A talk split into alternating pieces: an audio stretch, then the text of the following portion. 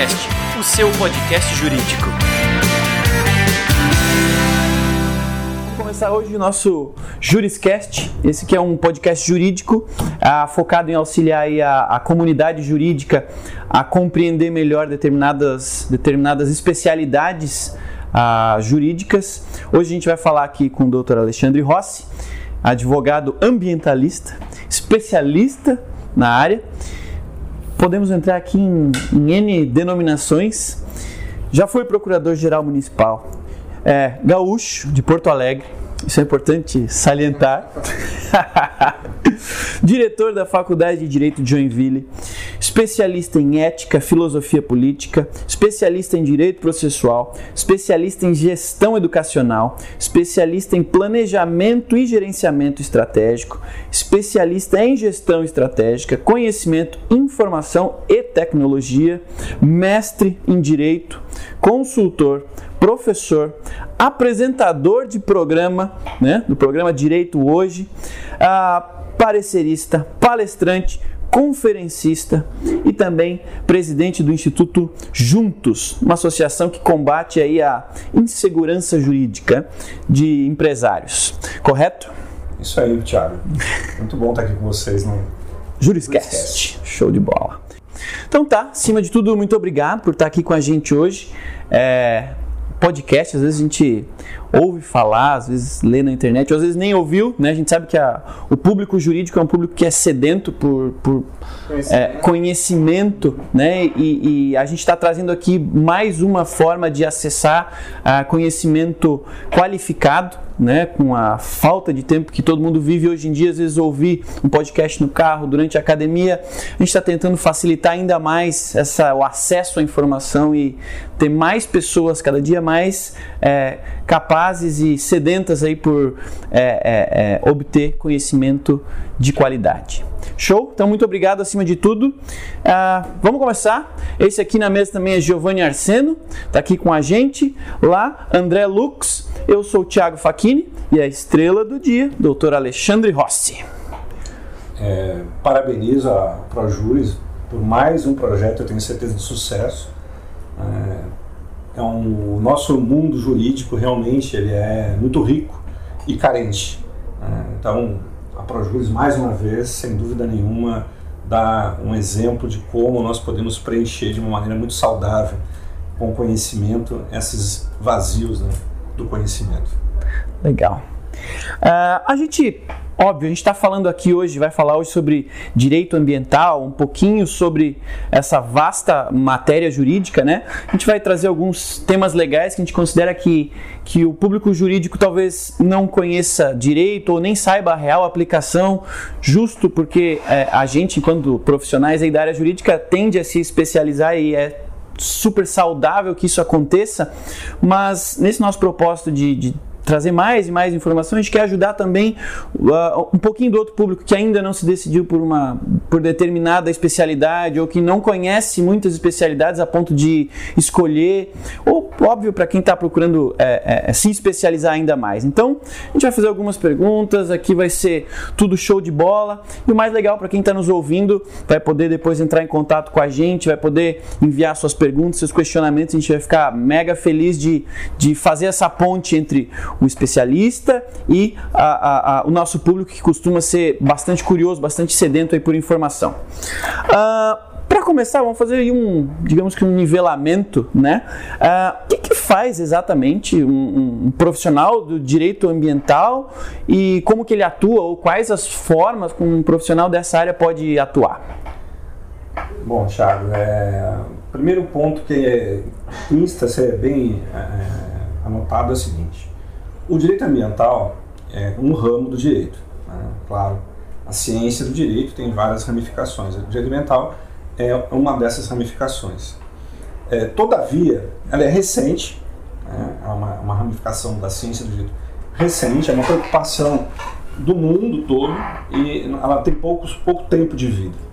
Então, isso já é um, um fator relevante. Por quê? Porque pelo fato de ter pouco tempo, ela é uma ciência ainda que está em construção. Tem muita coisa que ainda carece de maiores esclarecimentos, de maior pesquisa e de maiores investigações.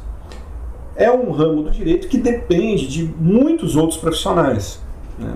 Diferentemente, por exemplo, aí do, do direito penal, do direito civil, cujo número de atores extrajurídicos não são tão é, é, é, numerosos. Agora, o direito ambiental não. O direito ambiental carece de biólogos, de geólogos, engenheiros, né? uma série de profissionais que fazem parte desse, de um, chama de um exército né? de, de profissionais. Por quê? Porque o meio ambiente é uma coisa muito complexa. No Brasil, em específico, né? Sim, com certeza. É, é um, é um, o meio ambiente ele é, nós usamos um termo chamado holístico, ou seja, ele, ele é composto de muitas variáveis. Então, o profissional, advogado ambientalista, muito contrário do que as pessoas pensam, o advogado em si, ele é um profissional do contencioso, né, da briga, da discussão. No direito ambiental é um pouco diferente. Né? É uma advocacia distante dos tribunais. São é, é, poucos casos que nos levam a, a, a, uma advocacia militante contenciosa nos tribunais brasileiros. No caso dos crimes ambientais, ou no caso das infrações, no caso das multas, em que nós somos obrigados, às vezes, a contestar judicialmente. Mas a maior parte do tempo nós trabalhamos preventivamente.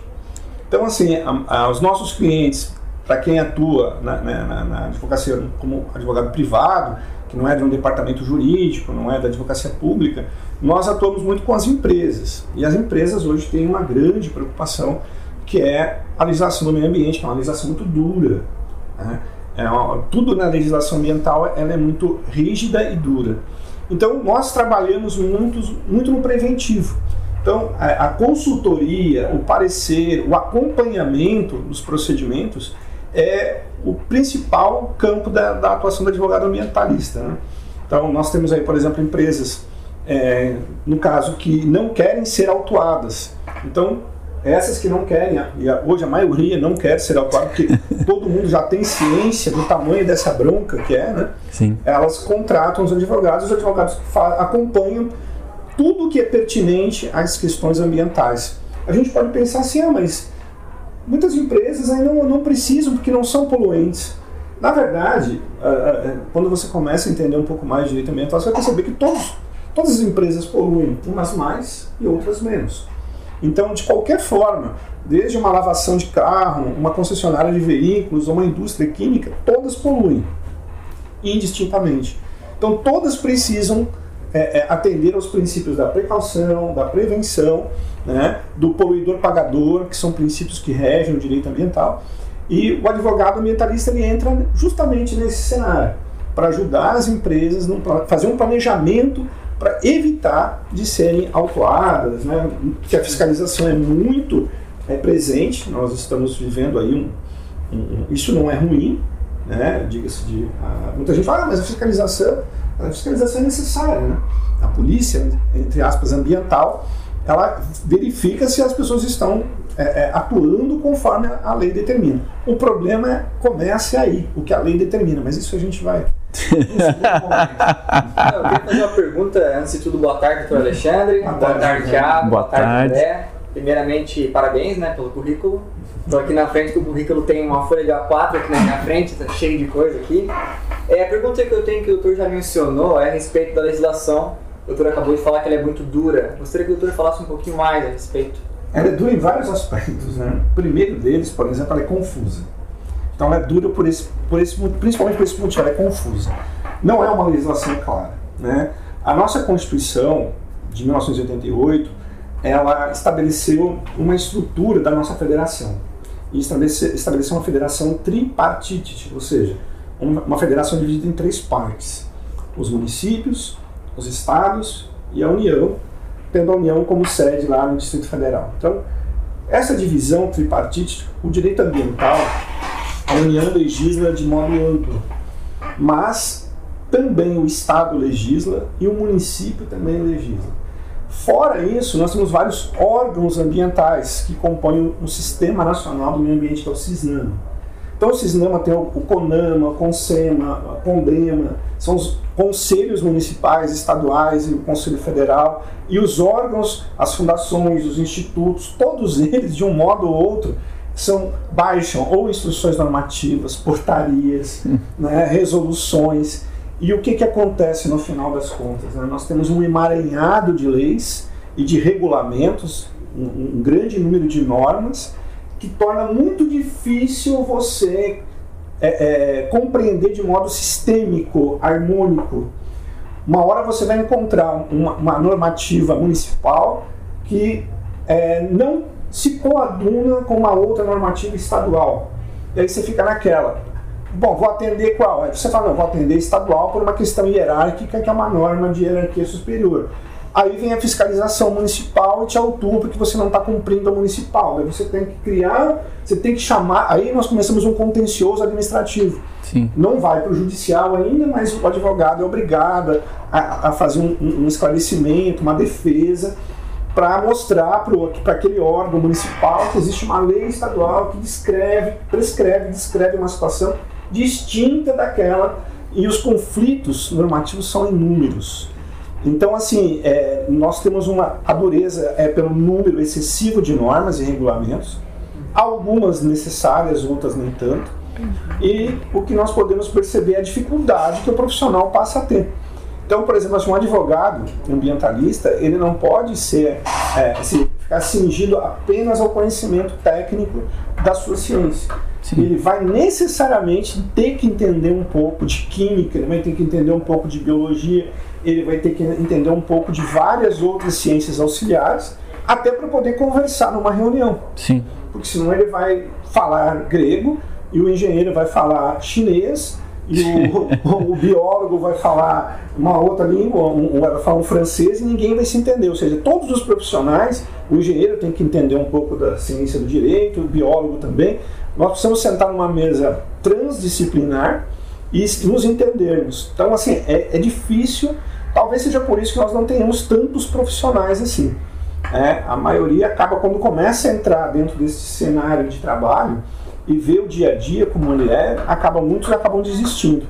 Sem falar também na dificuldade que as nossas faculdades, os nossos cursos de direito, eles de um modo geral não atendem é, é, essas necessidades, deixam muito a desejar. Não existe uma preparação ao longo da faculdade para isso. Uhum. Né? A ciência do direito nas nossas nossos cursos jurídicos, bacharelados em direito, ainda estão muito focados no contencioso e naquelas disciplinas clássicas, né? que é o direito civil, direito penal, direito empresarial, tributário, trabalhista. Né? Fica muito em cima daquilo que já tem né? e não em cima daquilo que é o novo. E o que, que acontece? O aluno ele sai da faculdade passa no exame da ordem, com muita dificuldade de se, de se lembrar disso, e depois ele vai para o mercado preparado. Ele sai da faculdade preparado, mas para um mundo que ele não conhece. Talvez devesse ser o contrário, né? O Brasil com uma extensão territorial gigante que tem, que, com um, um bioma tão é, variado e, e, e, talvez a gente devesse justamente incentivar mais esse tipo de, de atuação e conhecimento específico que com certeza considerando esses dois fatores que eu citei mais, essa variação regional de conflito entre legislação municipal, estadual, lá, a gente tem aí uma oportunidade gigante para que é, especialistas nessa área é, tenham é, oportunidade de sucesso aí ilimitada, digamos assim, né? Olha, Tiago, você já, com, com seu olhar crítico, tu já apontou um nicho de negócio. É, a gente fala muito, ah, porque o advogado, mas o advogado também ele está aprendendo a olhar o mundo como um negócio. Então, o advogado é, geralmente tem uma visão muito tem, tinha no passado uma visão muito limitada do, do, universo de uma sociedade mais complexa. Mas o que você pontua aí é exatamente um nicho de negócio. Nós, nós temos um espaço aí para cursos, N cursos que podem ser é, é, é, apresentados. Né? Você pode criar um modelo de, de cursos, seja no modelo EAD ou presencial, só para a legislação ambiental do município. Você pode ser mais preciso, você fala, não, eu vou, eu vou dar um curso, é, é, que nem agora nós vamos ter na semana que vem, nós vamos nós, o nosso Instituto Juntos de Escritório de Advocacia vai dar um curso aqui no Hotel Bourbon, uhum. focado para as concessionárias. Legal. E um dos aspectos desse curso é o meio ambiente e as concessionárias. Vou te dar um exemplo bem clássico disso. Por exemplo, é, as concessionárias, na sua maioria, as concessionárias de veículos, vendem também pneus. O que, que acontece? Você vende o pneu, a concessionária vende, você vai lá, bota os pneus novos e o pneu velho Deixa fica o antigo lá. Então, o descarte desse pneu, ele é uma coisa muito problemática, porque o pneu ele é uma coisa para o meio ambiente terrível. Sim. Né? Então, hoje existe toda uma, uma legislação, existe todo um procedimento. E algumas concessionárias, por exemplo, ah, eu, o pneu fica aqui e passa um cara uma vez por semana e leva o pneu. Mas quem é o cara? Não, não sei quem é o cara. Para onde ele leva o pneu? Não, não sei para onde ele leva. Ele só pega e leva, ele tira daqui. Estava depositado aqui, juntando, ocupando espaço, mas não, não pode ser assim. Entendi. Quem recolhe tem que ser uma empresa credenciada.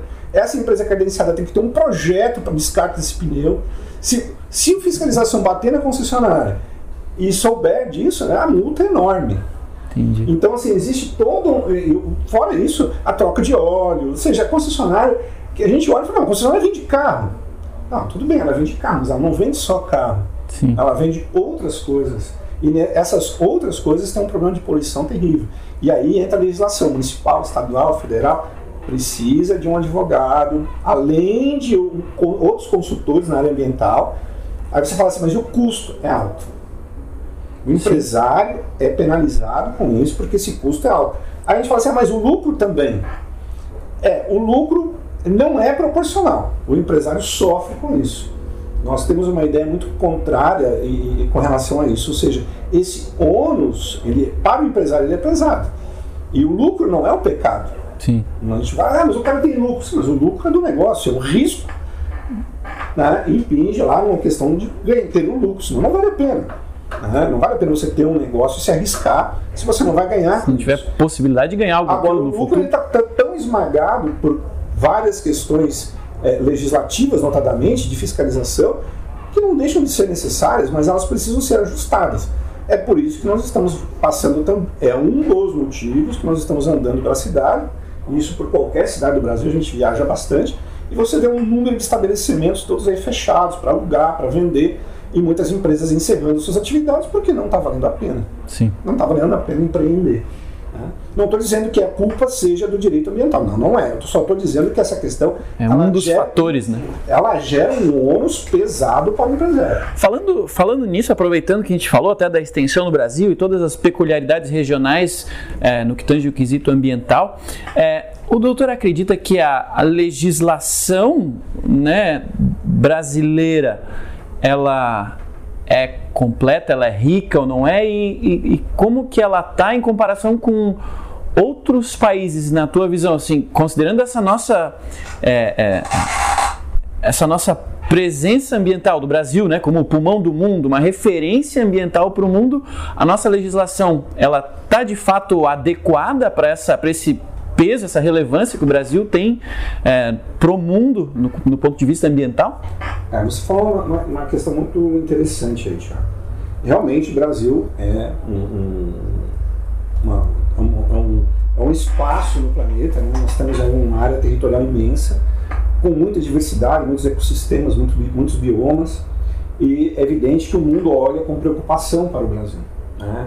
Porque, porque nós temos aí um- uma, uma- uma cultura predatória muito acentuada. Né? Eu, por exemplo, minha, eh, eu sou gaúcho, né? e o gaúcho ele é muito predador. Né?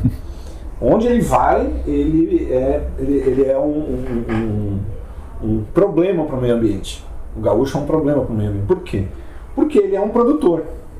né? E como tal, ele agride muito o meio ambiente, e de várias maneiras. Né? Se nós olharmos, por exemplo, o interior do Rio Grande do Sul, existem muitas áreas desertificadas. Desertificadas por quê? Porque foi utilizar um sistema predatório.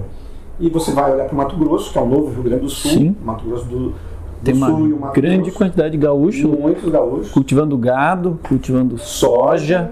E são duas culturas, tanto o gado quanto a soja são culturas que, se não forem bem orientadas, são muito, elas degradam muito o meio ambiente. né? Sim. Então, nós temos, um- nós temos problemas no Brasil. A nossa legislação, ela avançou bastante. Nós temos...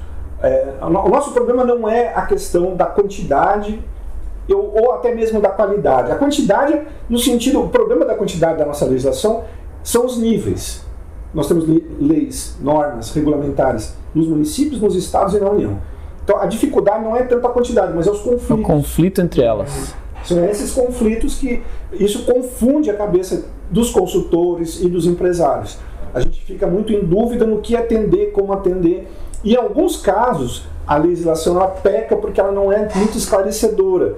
E aí você tem uma interpretação que na hora da fiscalização o fiscal tem outra interpretação e te autua do mesmo jeito. Você fala, mas eu estou cumprindo a norma. Está cumprindo, mas não está cumprindo como eu deveria cumprir.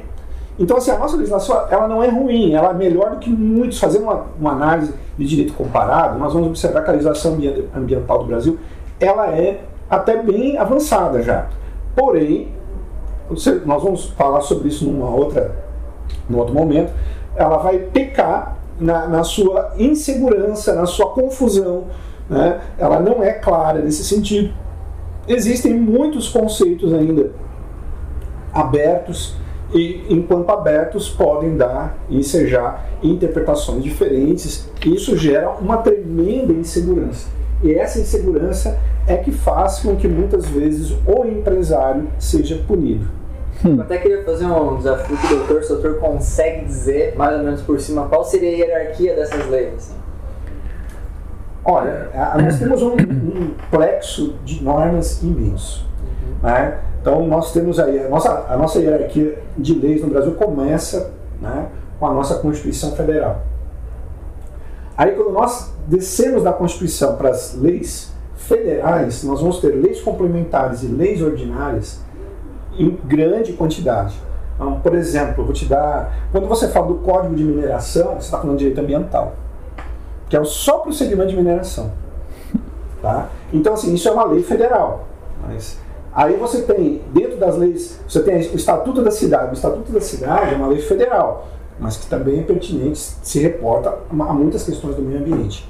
Então você vai ter, no, no, no mundo da, da, das leis federais ordinárias e complementares, um sem número de leis. Né? O próprio Código Florestal, que você tem no âmbito federal, você tem no Código Florestal estadual e você tem um, várias normas municipais que regulam e que incorporam essa legislação. Aí você tem, vou chamar aqui de mixagem de leis, quando você inter, faz uma interposição da lei federal sobre a lei estadual, sobre a lei municipal. Essa mixagem ela arranha o vinil em vez de ser uma trans, transposição é, saudável, esse vinil legal ele é arranhado por essa agulha, porque essa transposição de nível não é clara. Uhum. E isso gera uma bagunça, uma dificuldade que você fica muitas vezes horas debruçado em cima de uma, de uma, de uma normativa né, e você não consegue chegar a uma conclusão.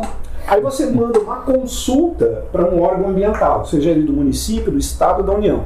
No nosso caso aqui, você manda para a Secretaria do Meio Ambiente, ou manda para o Fátima, que é do Estado, ou você manda para um órgão IBAMA, enfim. Essa consulta ela demora meses e meses no mundo empresarial representa prejuízo. prejuízo. Nós não temos esse tempo.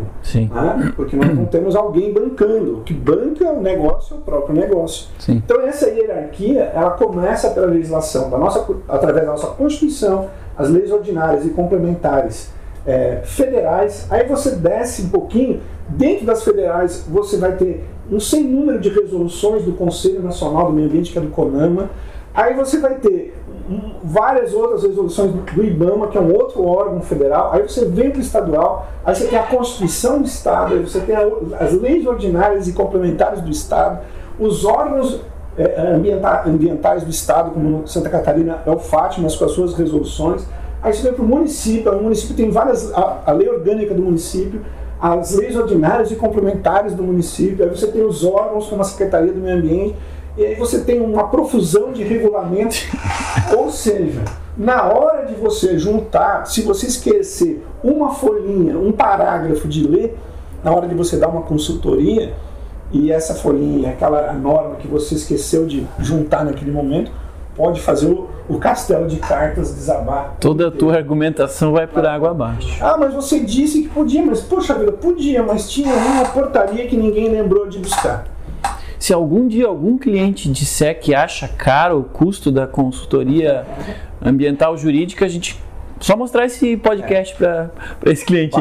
Vai ficar fácil. Porque, é por isso que é, nós não temos muitos colegas e profissionais nessa área justamente por essa dificuldade. É, e, e, assim, é, o, o, que acontece de manhã? A primeira coisa que um advogado ambientalista tem que fazer de manhã é abrir os seus e-mails, porque nós temos que assinar vários é, é, institutos, é, empresas para nos atualizar. Então, todo dia de manhã você tem que tirar uma hora, uma hora e meia para ler toda a novidade do dia. Uhum. O que, que mudou no direito ambiental naquele dia? Então, no outro dia, repetir isso tudo de novo e atualizar o teu banco de dados. E mudar muitas vezes o teu raciocínio, a tua forma de pensar. Sim. Então, é, é, esse, esse é um sacrifício e isso tem custo, né? Para você se atualizar e manter é, é, esse conhecimento em dia, isso tem um custo que impacta no teu escritório. Né? E, e, é por isso que acaba se transformando caro para o empresário, caro para o advogado. Agora, não deixa de ser necessário. Né? Nós sabemos Sim. que o nosso meio ambiente é uma das. Tirando o tempo que nós temos, o meio ambiente talvez seja a segunda riqueza. É, eu costumo sempre dizer que a maior riqueza de uma pessoa é o seu tempo. Né? Por isso que a gente usa até aquele, aquele discurso que o tempo é dinheiro. Não é que o tempo é dinheiro, o tempo é o que mais gera de valor que você é. tem é o seu tempo. Legal. A pergunta de uma vida é o que, que você vai fazer com o seu tempo, o tempo que te resta. Veja que coincidência, a gente estava participando de um evento né, no início dessa semana ah, em Florianópolis e lá a gente conversou com um dos fundadores, né, com o fundador de um dos 10 maiores escritórios do Brasil, né, que é o Dr. Martinelli. Ele comentou exatamente a mesma coisa. Perguntaram para ele, ah, qual é o segredo do, do teu sucesso para ter tanto sucesso aí na tua carreira? Ele falou, eu invisto duas horas no mínimo do meu dia para ler para atualizar meu conhecimento, para complementar o que eu já sei e para estar tá sempre por dentro de tudo que é relevante para o meu dia a dia. E, e, uma pessoa com 80 anos de idade, né? Hoje a gente vê aí jovens, muita gente que não para para ler o cardápio do, do restaurante, quem dirá tirar duas horas do tempo, e um tempo valiosíssimo, né? No teu caso, no caso dele, um tempo mega valioso, mas por quê? Porque de fato faz, faz a diferença. Faz toda a diferença, né? E você tem a, a voz de um, de um profissional é, de sucesso, um, um, profissional respeitado e realizado, né, que corrobora com o que nós estamos é, é conversando. Ou seja, se você não tiver esse tempo e se você não investir esse tempo, é, essa, essa advocacia ela fica realmente inviável. Legal. Não, e eu leio, tanto que eu li uma coisa, quero saber a opinião do doutor agora. É, fazendo a pesquisa para essa entrevista, eu estava vendo a questão da, da lei sendo aplicada, a lei ambiental, né? E a impressão que eu tive do, do direito ambiental é que ele é um, há uma certa, um certo sentimento de impunidade em relação a ele. É, isso parte da. Eu fui conferir isso com dados né, e tudo mais. E, se não me engano, foi ou Mato Grosso ou Pará, que são dois estados, eu acho que deve ser bem agitado do ponto de vista ambiental, né? Uhum. É, e um desses dois estados, no ano de 2014, eu acho que foram só 90 pessoas foram foram consideradas criminosas ambientais, né? Sim. Então, eu, eu, eu, sei que existe uma questão endêmica, né, de impunidade no Brasil, em todas, a, todas as... Sem falar na morosidade isso, também, da, né? Isso, mas parece que no direito ambiental essa é uma característica mais acentuada, assim, eu queria que o doutor é, falasse um pouco sobre isso. Bom, aí nós temos que ver dois, dois aspectos que são importantes. Primeiro, o direito ambiental, ele teve no seu germe de nascimento a concepção de que ele deveria ser, primeiramente, educativo, né, pedagógico. Ou seja, é, todo o aspecto de sanções e de punições deveria recair de um modo que ele fosse educativo, quase que no começo do direito de, sobre o trânsito. Né? O trânsito, as multas, elas deveriam ser educativas, pedagógicas, para que nós é, aprendêssemos a conduzir um veículo na cidade, nas rodovias, enfim. O direito ambiental também, ele teve esse mesmo é, é, condão no início, né, de ser educativo. Agora ele caminha para o aspecto de ser um direito sancionatório, ou seja, punitivo também, além de pedagógico punitivo. Mas eu vou te dar uma, uma situação que você vai perceber onde reside essa dificuldade. É, nós temos um grave problema no nosso país, e isso não é só do direito ambiental. O que eu vou te reportar aqui é no caso do direito penal, mas como nós temos também os crimes ambientais, eles são, esse raciocínio é válido também. Uma vez que você é, ocorre um ilícito penal, uma transgressão do Código Penal, o, o que, que deve acontecer? Qual, quais são os, os, os, os procedimentos que devem ser realizados? Bom, Quando você não tem a certeza da autoria do, do, daquela conduta criminosa, você tem que investigar. Né? E a nossa polícia investigativa no Brasil, que é a Polícia Civil, é, e os seus institutos de criminalística é sucateadíssima. Isso vale para a Polícia Civil e vale também um pouco menos, claro, mas para a Polícia Federal e, no caso, é, em alguns estados da Polícia Ambiental.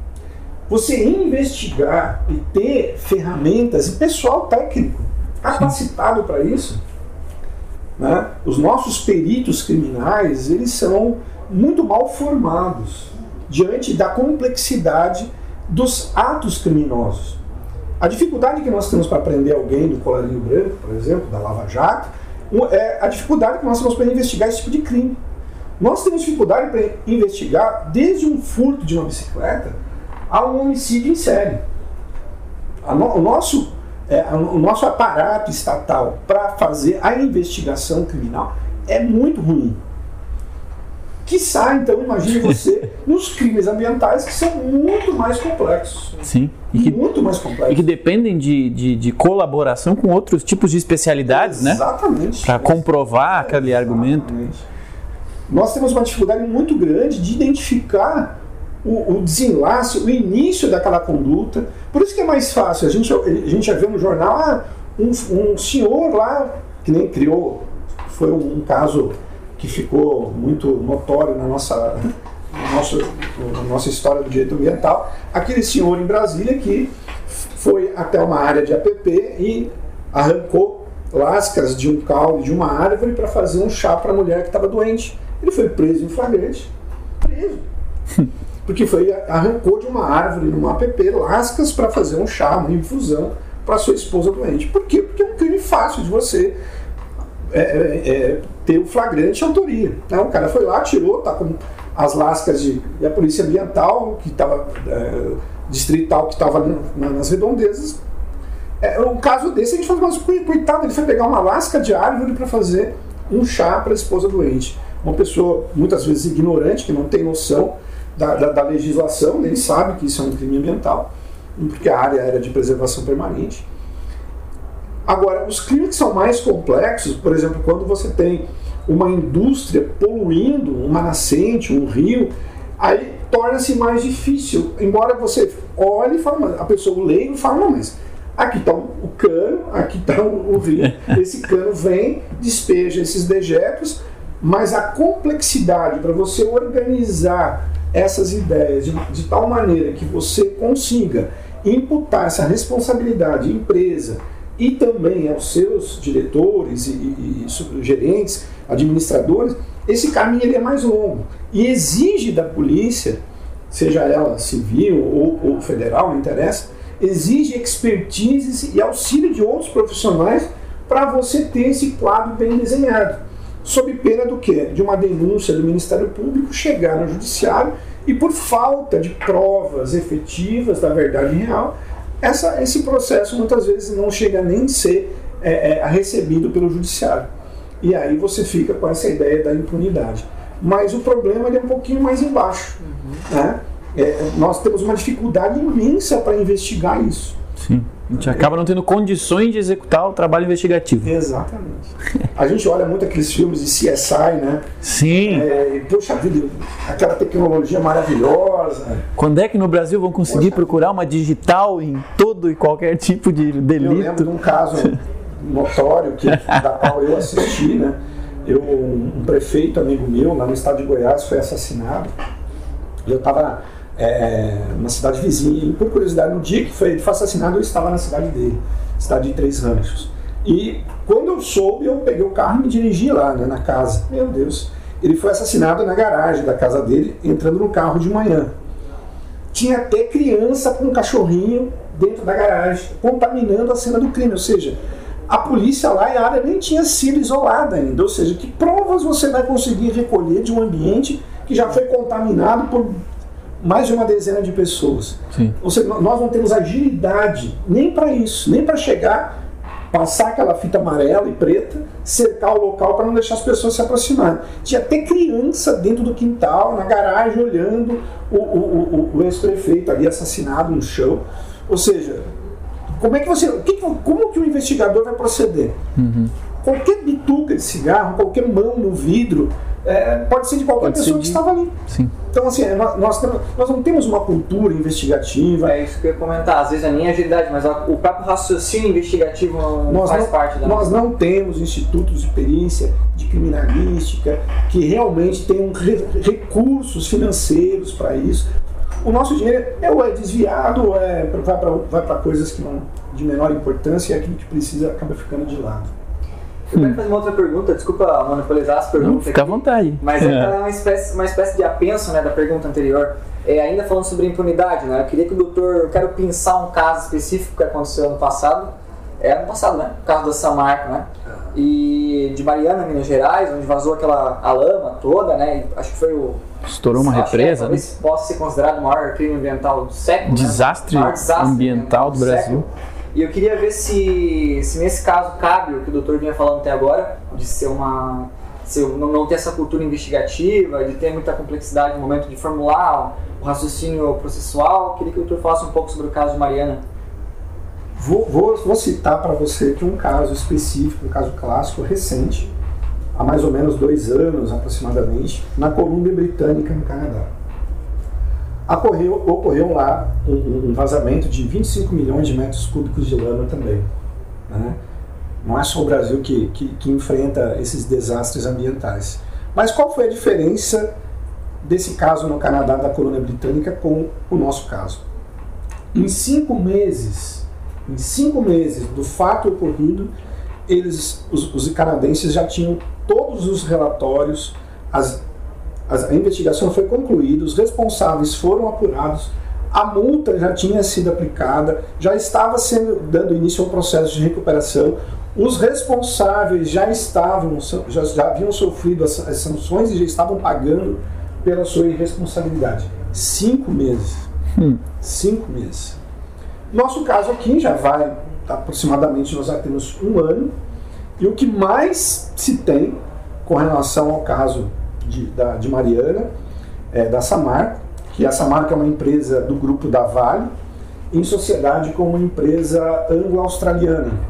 Não é só uma empresa brasileira, são duas empresas coligadas nesse projeto da Samarco, que está totalmente sob a égide da, do Código de Mineração, né, que é, é a, a que rege essa operação da Samarco.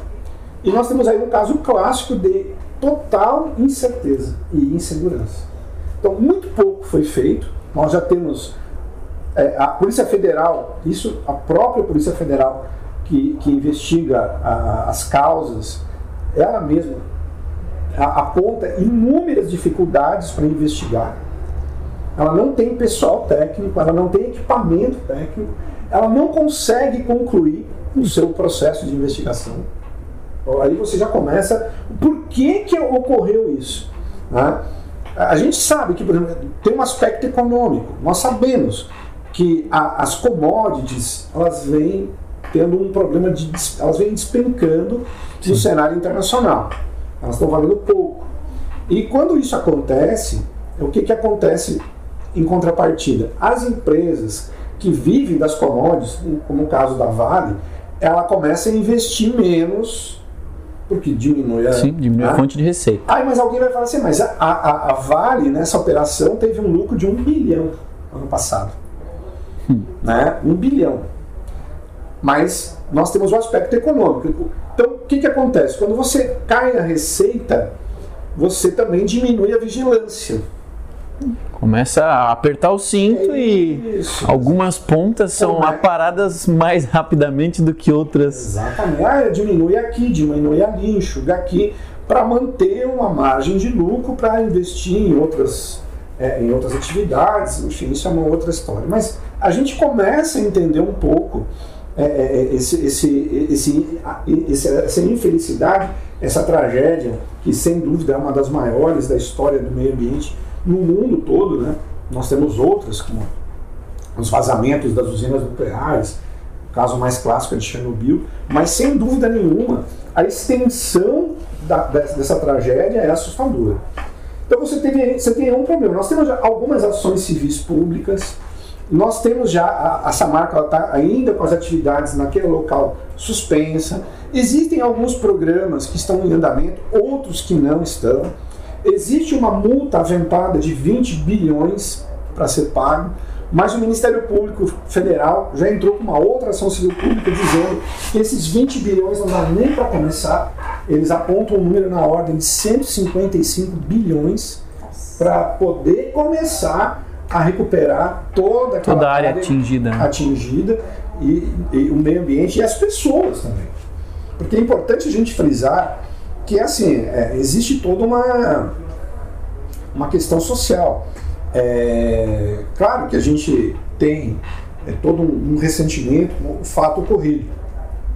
Mas, por exemplo, o município de Mariana deixou de arrecadar 6, mi- deixa de arrecadar 6 milhões por mês com as terceirizadas da Samarco. Esses 6 milhões por mês, que as terceirizadas todas da Samarco fecharam. Sim. Fecharam porque ela parou de, de operar, as terceirizadas fecharam, nós temos pessoas desempregadas e o município não tem dinheiro para investir e, manter os serviços básicos de saúde e de educação. Então essa tragédia ela não é só do meio ambiente, mas ela, ela, ela também Tragédia econômica e Total, social, né? Política. politicamente, toda imagem do Brasil lá fora, ou seja, o desgaste que gera é muito grande. A legislação, ela existe, né? Agora o problema é essa aplicação. Então você tem a morosidade, a dificuldade de investigação que dá esse, vou usar um termo, um charme de impunidade. né? E a gente olha para isso com desdém, né? Fala, não, mas o Brasil não adianta. Olha a tragédia e ninguém está preso. Nós não temos efetividade. Os canadenses, em cinco meses, passaram a régua e já estão vivendo uma outra fase. Ou seja, uma fase de recuperação, de investimento. Ou seja, o fato aconteceu? Aconteceu. Apura-se, responsabiliza-se, aplica-se as sanções, multas e vamos trabalhar para recuperar. Sim. Hoje, o processo de recuperação está muito lento. Muito pouco foi feito ainda pela própria Vale para recuperar eh, eh, eh, o meio ambiente afetado. Né? É, há uma incerteza jurídica do que vai acontecer. A multa, o acordo que foi feito, foi feito um termo de compromisso, um termo de ajuste de conduta, coisas assim é, é, que o Ministério Público não aceitou não- e não está aceitando. Então existe uma, um deslocamento, o Judiciário aceita, o Ministério Público não aceita, é, é, entra com uma nova ação, uma nova medida, e isso faz o quê? O tempo passar Sim. existem os departamentos jurídicos dessas empresas sabem como usar a legislação a seu favor e vão empurrando isso cada vez mais para frente. O tempo passa, né? vai, a- o sentimento da população vai caindo no esquecimento. Somente as pessoas afetadas diretamente é que carregam esse espinho eh, no seu corpo e o restante do Brasil agora foca em outras questões. Nós estamos preocupados agora com uma outra tragédia que, que foi lamentável do avião do- dos nossos eh, jogadores aqui do, do Oeste Catarinense. Nós estamos preocupados com a medida das 10, das, das 10 medidas contra a corrupção, da possibilidade da anistia do Caixa 2, ou seja, nós já estamos em outras vibes. Outros temas, né? É, e esse caso da Samarco, muito pouco se fala. Eu acho muito bom, é muito bacana você ter lembrado desse aspecto, porque ele é necessário, nós temos que lembrar disso e, e cobrar das autoridades. Né? Da mesma forma que nós cobramos, estamos saindo às ruas para cobrar ética, para cobrar é, é, respeito às leis, nós temos tam- também que fazer com que o Estado crie é, é, é, os mecanismos necessários para colocar os responsáveis nos seus devidos lugares e as multas serem aplicadas. E nós começar, tem que virar essa página. E essa página só não vai ser virada simplesmente porque o tempo está escoando. né? Nós temos que virar essa página com atitude, uma, uma- forma mais efetiva de atuar nessa questão ambiental, que foi uma tragédia sem precedentes. Tem uma luz no fundo desse túnel aí? Olha, eu, eu, eu era um cara até mais pessimista. Quem me conhece bastante, assim, eu tenho amigos que, que me conhecem há muitos, muitos anos, sabe que eu sempre fui um, um pessimista por natureza. né? Eu sempre tive. um- um- Uns me chamam até de. Pessimista, realista? Eu sou um pessimista romântico, né? Como alguns me, me, me, me taxam. Né?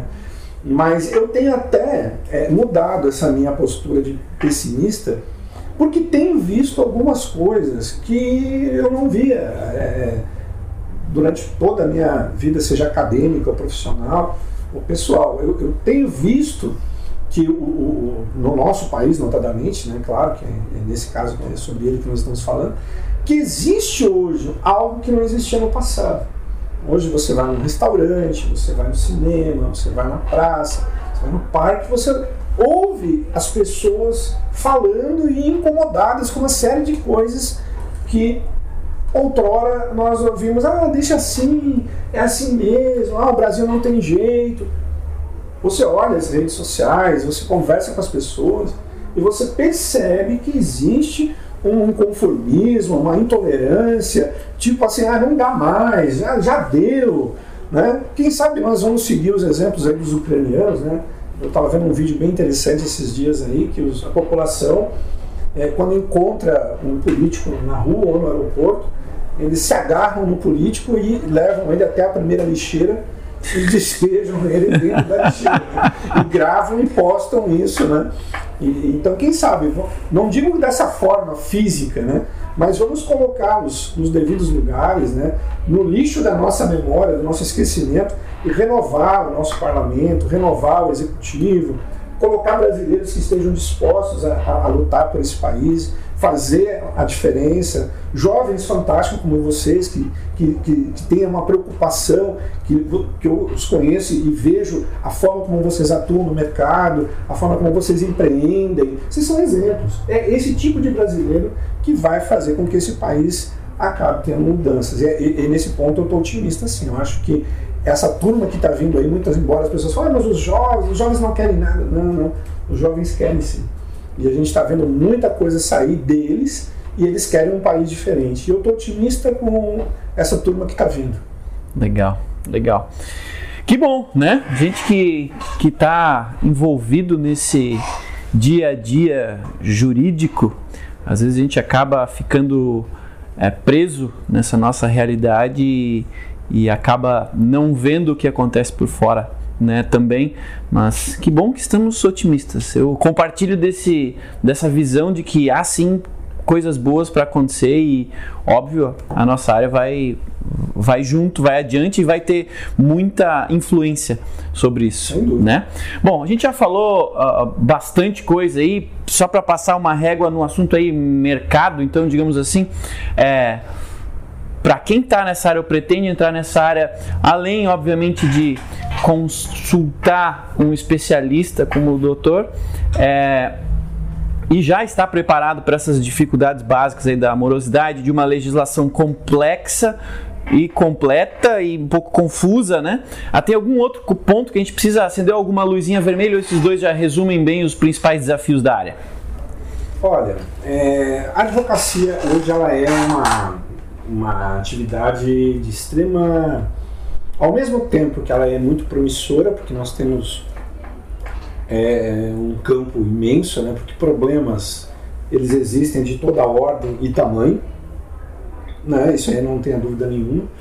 Agora, o que é importante, além dessas que nós já pensamos, é que o advogado ele tem que ter agora no, na sua cabeça, seja ele, não importa a área que ele vai atuar, seja no direito ambiental, ou qualquer outra área já tradicional que já esteja consolidada, não tem importância nenhuma. Mas o que precisa efetivamente é o advogado. Ele tem que ter na seguinte, ele saiu da faculdade ou durante a faculdade, ele tem que pensar agora também como um gestor, como um administrador. Ele precisa entender que a vida de um advogado hoje não é só o contencioso no fórum ele vai ter todo um, aspecto preventivo para trabalhar, ele vai ter que transitar em outros ambientes que não sejam os tribunais, órgãos públicos, entidades privadas, e ele tem que ter um conhecimento de gestão. Ele precisa enveredar pela área da administração, pelas tecnologias, pela gestão do conhecimento, pela, pra, e pensar na, na forma como ele vai sistematizar o seu negócio, né? Ele precisa ter essa, essa visão. Porque se ele pensar como se pensava antigamente, de abrir uma portinha, botar uma mesinha, uma cadeira, uma secretária e, ele esperar. e esperar, ele não vai ter sucesso. Ele não vai conseguir. Ele tem que pensar como um administrador, ele tem que ter um pouco de, de espírito empreendedor, ele vai ter que investir, não é só tempo, mas investir dinheiro, investir em conhecimento. E entender que a advocacia agora também é um negócio como qualquer outro. E como um negócio precisa ser gerido. E para gerir, ele precisa ter as informações organizadas, sistematizadas, ele precisa ter gráficos, ele precisa olhar planilhas, ele precisa interpretar isso para poder fazer com que o negócio dele prospere. Caso contrário, se ele, ele- vai ter que acabar sendo então contratado ou por um departamento jurídico que já tem essa estrutura, ou por um escritório de advocacia que já tem uma estrutura como essa. Agora, se ele quer ser dono do seu próprio mundo, ser um profissional liberal, né, com seu próprio escritório, ele tem que ter também essa visão do, não, da, da- da administração do seu próprio universo. E hoje nós temos aí um, sem número de, de livros e, e- vídeos que, que ajudam o advogado a entender um pouco do seu escritório como um negócio. né? Ele tem que entender que o escritório, embora a legislação não diga, mas de fato é, o escritório é uma empresa. É uma empresa. Show de bola. Bom, antes da gente acabar, a gente precisa falar um pouquinho do Dr. Alexandre Rossi, né? Fazer o jabazinho, onde já se viu vir aqui falar tanta coisa boa, ter estudado tanto. É, Para quem ficou interessado em conhecer um pouco mais sobre o doutor, sobre a tua área de, de expertise, é, sobre o direito ambiental como um todo, para quem quiser aí é, fazer alguma consultoria com o doutor, nós temos aqui no ProJuris umas centena de, de grandes empresas aí que trabalham com isso. Como que a gente lhe encontra, né? Você é, é- é sócio fundador aí do, do da HSR, né? Harger, Sandes e Rossi é, advogados. Como é que a gente te encontra? Como é que a gente faz para conversar com o doutor? Óbvio, as pessoas vão estar aqui é, é, ouvindo o podcast, todos os nossos dados de contato vão estar aqui abaixo, mas como é que a gente faz para conversar um pouquinho mais com o doutor Rossi? É, esse mundo que a gente vive, Thiago, é um mundo bem engraçado, né? Hoje não tem como você se esconder mais, né? É, eu- é muito, é muito legal isso porque eu tenho reencontrado pessoas é, pelas redes sociais que eu nunca mais, né? Eu falei, meu Deus, eu, lá nos alfarrábios da minha memória, eu falei, meu Deus, o fulano jogava bola comigo no campinho atrás da padaria, lá no bairro Tristeza de Porto Alegre, de repente quando eu vejo o cara tá lá com cinco filhos, na- no, no Skype me chamando, né, que me encontrou. Então é muito, esse, a tecnologia nos proporciona uma aproximação e hoje não tem como nós nos escondermos, né. Então, quem precisar falar comigo, nós temos a página do, do, do escritório né, no Facebook, é Santos e Rossi, é só entrar lá. Tem a minha página também no Facebook, Alexandre Luiz com Z Bernardi Rossi. Temos o nosso e-mail do escritório, que é o rossi, R-O-S-S-I, arroba hsr.adv.br.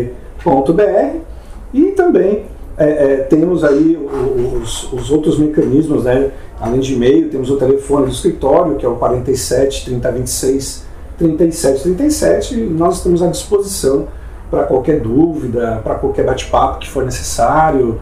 Nós estamos atuando bastante, temos muitos cases para discutir, para debater, estamos fazendo cursos, palestras pela nossa região e também em outras localidades do Brasil para disseminar a importância do meio ambiente e isso é o futuro das novas gerações.